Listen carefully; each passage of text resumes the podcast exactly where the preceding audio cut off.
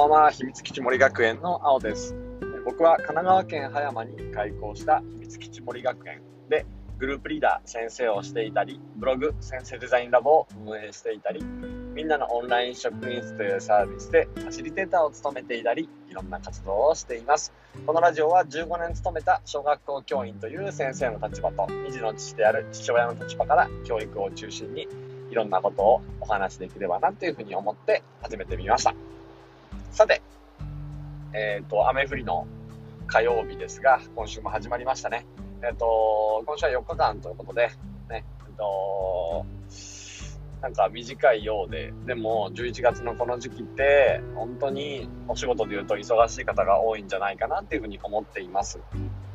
えっと、うちの秘密基地森学園も芸術祭に向けて本格的に動いていく時期なので、えっと、今ね、どんな風なことを大事にしていてで何に取り組んでいるかってこともねお話できたらと思ってるんですが今日はなんか絵の具でアートをしてみたり、えーと、植物を使った今ね植物のワールドオリエンテーションを進めていたみたりそんなね、えー、緩やかな一日でした。天気もね、えー、先週までと違ってちょっとあの悪くなり寒さもぐっと冷え込んでますので風邪ひかないようにね子供たちと一緒に頑張っていきたいと思います。さて、えー、今日の本題は、えーと、先生の手帳術についてお話をしたいと思います。手帳手帳術言いにくいですね、えー、めちゃくちゃ噛んじゃうんですけど手帳術はすごく僕はあのずっと凝っていてえーと、どんな歴史を歩んだかというと、ねえーとまあ、あんまり最初は使ってなかったんですよ。で、えーと、ノートに書くってことをまず最初は僕は他の先生から習ったので働き始めてすぐノートに全部のことを書いていきました。えそうすると1ヶ月に1冊以上使い切ってしまい年間15冊ぐらいのノートに大事なことも全部含めて書き込んだんですよね。すると、まあ、どんなことが起こるかっていうと、当然そのノートを見直す機会がなくて、宝の、振り返りのための宝の山は、どんどん埋もれていってしまうんですよ。で、これじゃあ本当に意味がないなっていう思って、え次からは、えっ、ー、と、毎日のことと大事なことはしばらく分けて書いてました。大事なことはモレスキンのノートに。で、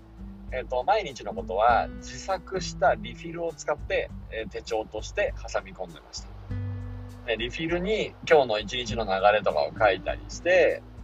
ねえー、週のこととかもそのリフィルを見ればわかる。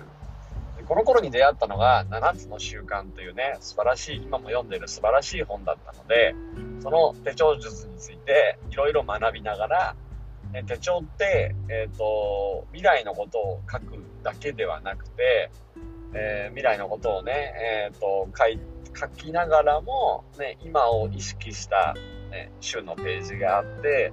で、過去の記録も取っていく素晴らしいものなんだなっていうのは、そのあたりでずっと学んだものです。ただ、リフィールを使っていると、えーと、と一番困ったことが起こって、それはね、何週間か先のこととか、なんかしばらく自作のリフィルで日付も入れてたのでしばらく後のことなんかをパッと書いておけないんですよね。それが不便だなっていうふうに思って、ねえー、そこからあちゃんと日付が入ってるものを使おうっていうふうに変えていくようになりました。そんで出会ったのがほぼ日手帳の数っていうね、えー、と1日1ページの手帳です。これをね、しばらく使っていくんですよ。週のページもあるので、週の予定を書きながら。で、1日1ページのその欄には、その日にやることを書いていった。すると、えっ、ー、と、すごい、これはね、何年も、3、4年続いて、でそこでまた振り返りをして、えー、っとですね、振り返りをして感じたことをまたね、えっ、と、まとめていったんですけど、なんだろう。まずね、重かったんですよね、手帳が。1年使うと急激に重くなるんですよ、手帳って。これなんだろうっていう話になり、じゃあ、この手帳が重い。で、もう一個は、これで振り返りを見ないなっていうのがあって、ね、えー、毎日のページをこうペラペラめくりながらとかあんまりなかったんですね。で、これはちょっとあまり良くないなっていうふうに思って、で、その頃からちょっとずつ iPad を使うようになって、あ、なんだ、毎日のことは iPad に記していけるなってことが分かってきたので、週のページですね、ほぼ日 Weeks っていうのに、えー、切り替えました。で、Weeks の方で、えっ、とですね、ちょっと未来の予定だったりとか、あと今週何やるのっていうのね、自分のビジョンや理念に即して今週やることを計画してできたかなっていうのを振り返ってみたり、月のページでは記録やログを中心に残してみたり、そんな風にして。で、ほぼ日ウィークスメガとかっていうのは、後ろのページもたっぷりあるので、ね、書きたい大事なことはその後ろのページに残していったり、ね、そんな風にしながら、ね、え、ー、と、心地よい使い方を、あ、見つけたなっていう思ってました。で、書いていったんですけど、で、えーと、しばらくとても良くて、ただ、後ろのページのノートだと、思考の仕方が合わないよねっていう話になって、なんかね、鍵が狭いと思考も狭まっちゃうんですよね。本当にガッと広げたい時に広げられないなと思ってた時に、メモの魔力っていう本に出会いました。メモの魔力の、その、えっ、ー、と、抽象化と転用っていう、その、ね、えっ、ー、と、書き方はすごく僕に合っていて、ああ、ちょっとずっとやりたかったのって、実はこういう思考の深め方なんじゃないかなって思って、えっ、ー、とですね、そのあたりからノートに取り始めるようになって、そして2020年の今、自分はコクヨのノートに大事なことはまとめながら、で手帳は薄くほぼ日 weeks を使っていて、ね、手帳、手帳で未来のことや記録を取り、ね、iPad でその日のことを取り、デジタル関係を整備して、で、え、ノートの方には思考を要するもの、考えを要するもの、毎朝30分取って、ノートに書いて思考するっていう時間も取ってますし、そんな風にね、えっ、ー、と、流れで、流れで今ね、一番いいものをやっています。で今朝、あの変化を習慣化するっていう話もしたんですけど、やっぱり変わってことってすごい大事で、その時々においてベストな方法ってあるし、ベストだと思っていた方法が違くなる瞬間っていうのもあるので、いろんな使い方をしています。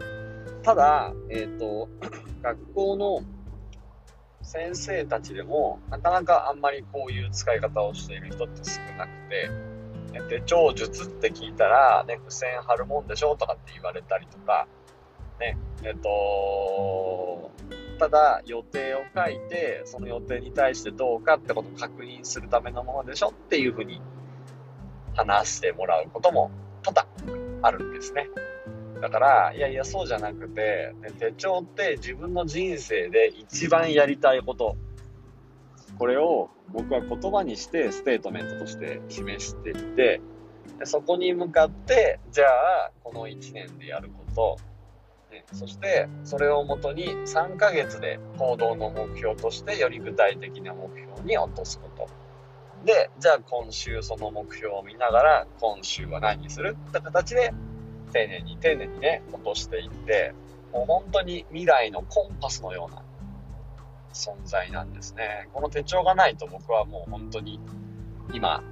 多分秘密基地森学園にもいないだろうし、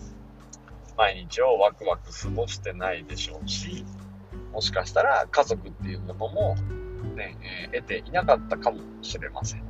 それぐらい自分にとっては手帳のことはえー、教員の手帳術っていうのは誰よりも学んできたし、誰よりも、えーと、知っているし、ねえー、試行錯誤してきたっていう自負だけはあります。ということで、ブログの方にも記事でまとまっていますので、ぜひ手帳をどんな風に使っていたか覗いてもらえたら嬉しいです。秘密基地森学園の青でした。今日も良い一日を。